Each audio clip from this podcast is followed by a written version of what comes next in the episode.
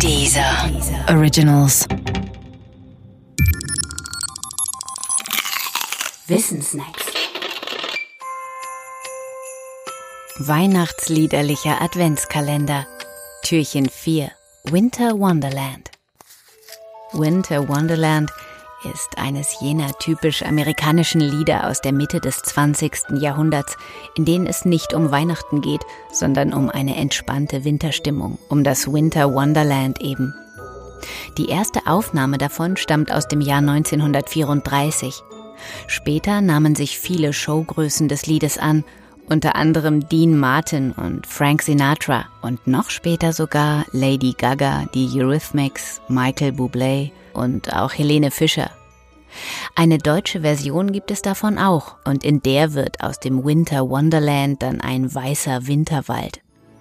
Besungen haben diesen Winterwald zahlreiche Interpreten aus der ersten Liga des deutschen Schlagers, etwa Heintje, Wenke Mürre, Mireille Mathieu und auch die Pudis. Vom Text her bietet Winter Wonderland eigentlich nichts Überraschendes. Es geht darin um Schlittenglocken, die klingeln, um den Schnee, der wie üblich glänzt, und auch um das Feuer, an dem man sitzt und nachdenkt über die Dinge, die man sich vorgenommen hat beim Spaziergang durch das Winter Wonderland. Aber eine Textpassage irritiert. In the meadow we can build a snowman.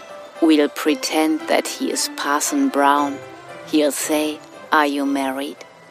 Übersetzt bedeutet das etwa, auf der Wiese können wir dann einen Schneemann bauen und so tun, als sei er Parson Brown.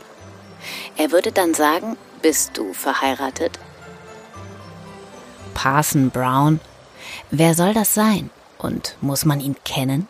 Also, Parson Brown ist und war keine Person des realen Lebens, genauso wenig wie John und Jane Doe.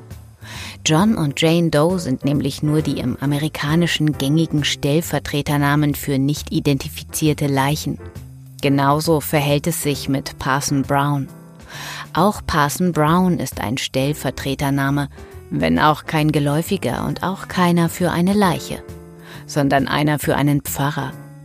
Und anders als bei John und Jane ist Parson kein Vorname, sondern eine Amtsbezeichnung für einen Wanderprediger, der die Erlaubnis hatte, Paare zu vermählen.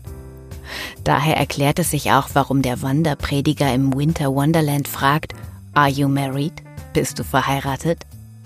Würde man ein deutsches Pendant schaffen wollen zu Parson Brown, dann am ehesten vielleicht Pater Braun.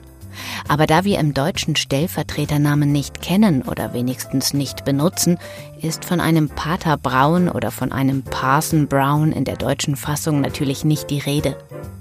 Und außerdem wäre der Name Pater Braun ja auch schon vergeben, nämlich für die Hauptfigur aus den Chesterton-Erzählungen.